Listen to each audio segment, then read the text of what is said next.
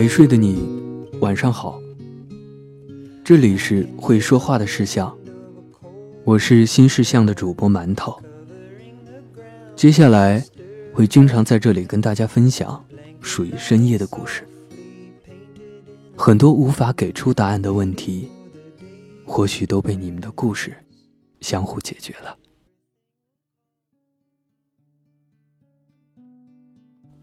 我们公司最近搬家了，直到同事们开始打包箱子，我才知道他们平时桌子上放着什么奇奇怪怪的东西，而且年代都格外久远。赛赛有一只带在身边四年的羊，凯西桌上摆着五只高中同学送的陶瓷猫，林小四有只圆润的蹲在那里的葫芦，小象有条初中时买的。破破烂烂的塑料猪手链，五块钱。最可怕的是这个能唱歌的猴子，来自策划组，在桌上放了两年。一按按钮，它就会闪着彩灯，敲锣打鼓，高声唱起兔子舞。在加班的深夜里，吓唬过不少人。我问他们，这些东西怎么还要打包带走？结果得到下面这个正经的回答。在陌生的地方，它是最熟悉的东西。我只好一边笑一边同意。很多看起来没什么价值的老物件，你不知道在别人的生活里有多么重要的意义。大概是去年，我在一个移民网站上看到这样一个故事：一个女孩十几岁时就移民到美国。漂洋过海带了一块枕巾，最老式的粉红色花纹，脚上还有几个破洞。在纽约上高中，语言不通，融不进圈子。因为是亚洲人，有次还遭遇了校园霸凌。每天晚上睡觉，每天晚上睡觉，他都会把枕巾放在旁边，上面有我老家的味道。一闻到就想起老家的床，还有老家的外婆。这让我想起一幅之前在网上流行很久的插画。他的枕巾就像枕边这只小熊。按照心理学家的说法，这些老物件叫做过渡品。它代表你的过去，代表着你和某个人、某个地方的联系。当你进入新的环境，或者面临新的挑战，它会让你觉得自己并没有陷入完全陌生的境地。他陪你踏出冒险的第一步，暂时安置你的脆弱，也给你时间，等你强大起来。二十多岁，其实正是人生最混乱的时期。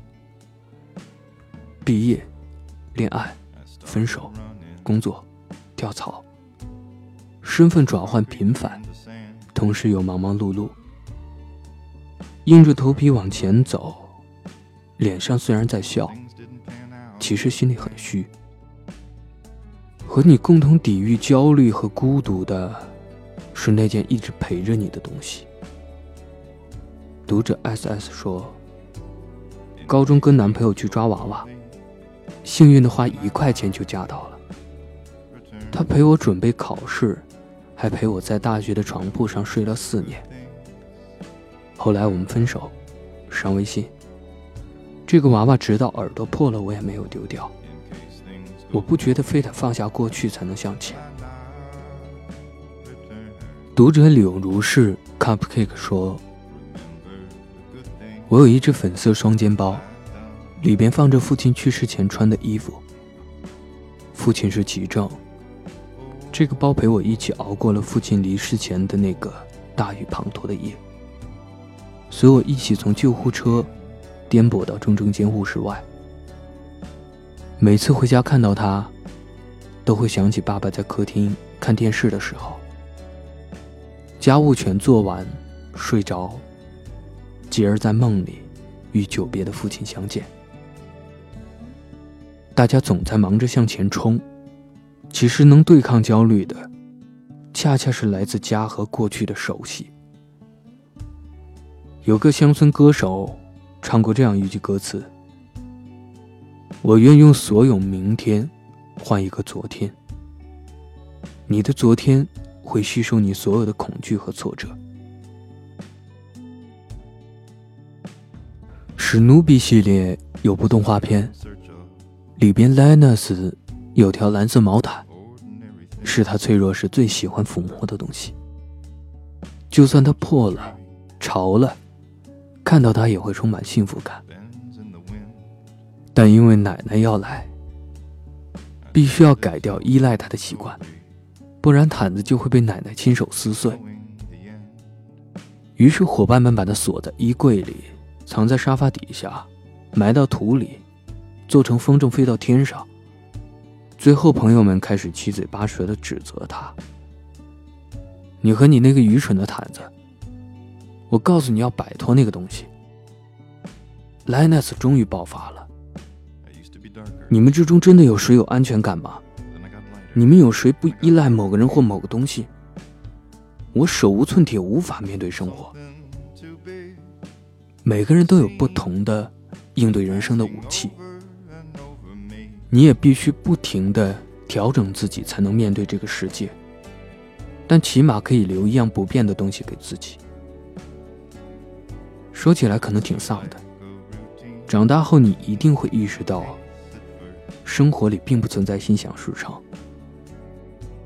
在意的人会离开你，你踌躇满志的工作会把你压垮，把幸福快乐寄托在别人身上会坍塌。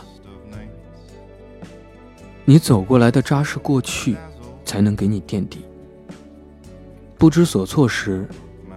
你总能从他身上感受到一点热乎劲儿，那些记忆长久存在，同他提供的安全感，一同成为我们自身的一部分。它撕破了，它潮湿了，但它是我的那条毯子。这是新事项的第六百一十四篇文章，我还为你准备了文字版本，你可以在微信公众号搜索。新史相，在那里回复六幺四，就可以看到他。你还有什么过去没放下，可以在评论区和我聊一聊。晚安。